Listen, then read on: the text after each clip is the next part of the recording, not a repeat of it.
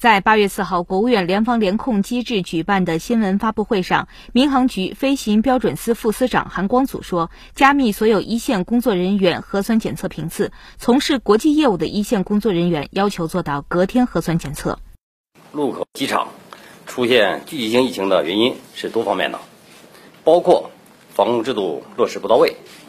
长时间平稳运行使机场从业人员出现松懈麻痹心态。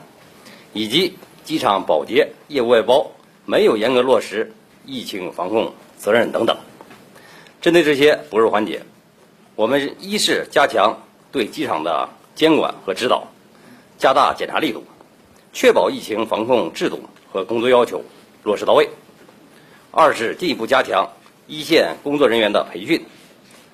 推动各机场开展普及全员的疫情防控知识专题培训，同时。加强对一线员工关心关爱。三是加密所有一线工作人员核酸检测频次。从事国际业务的一线工作人员要求做到隔天核酸检测，根据情况轮流安排。其他服务保障人员要求做到每周两测，每次间隔两天以上。即对不同风险人员做到两天一测。